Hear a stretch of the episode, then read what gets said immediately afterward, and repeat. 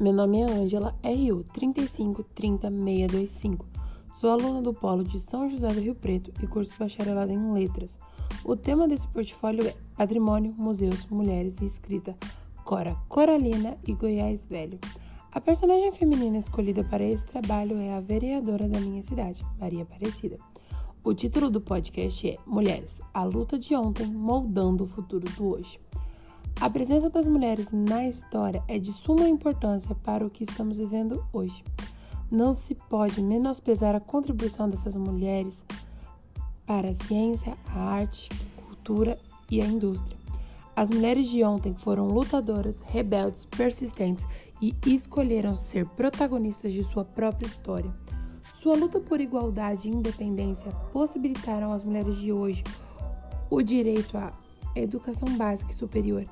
Elas nos deram voz. Graças a elas, não somos mais uma sombra tênue da sociedade. Mas ainda existem muitas batalhas a serem travadas.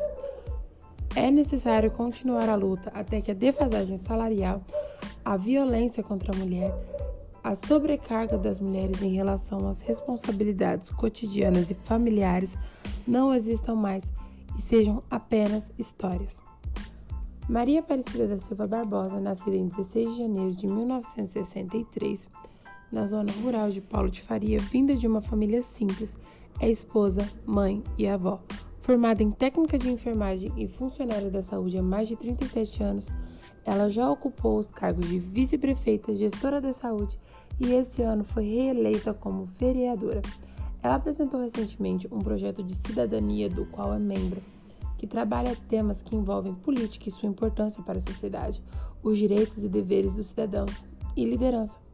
Assuntos esses que estão atingindo jovens adultos, abrindo novas portas e dando novas perspectivas para o futuro dessas pessoas e a sociedade na qual estão inseridas. O conhecimento é uma chance real de mudança. Na cidade não existe nenhum monumento em sua homenagem, mas existe um prédio municipal graças a ela. E é incrível saber que uma mulher lutou, se esforçou, se dedicou para trazer uma melhoria para essa cidade. Isso demonstra a capacidade e a força dela. Além desse prédio, existem duas escolas com o nome de professoras já falecidas. Existe também o Centro de Saúde com o nome de uma mulher de família tradicional da cidade e a biblioteca de uma ONG em homenagem a uma escritora local.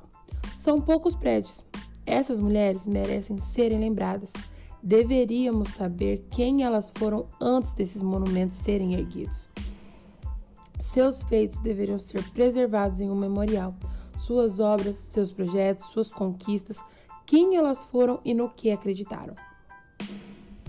Obrigado por ouvir esse podcast e finalizo com a seguinte frase, de Cora Coralina. Se a gente cresce com os golpes duros da vida, também podemos crescer com os toques suaves na alma.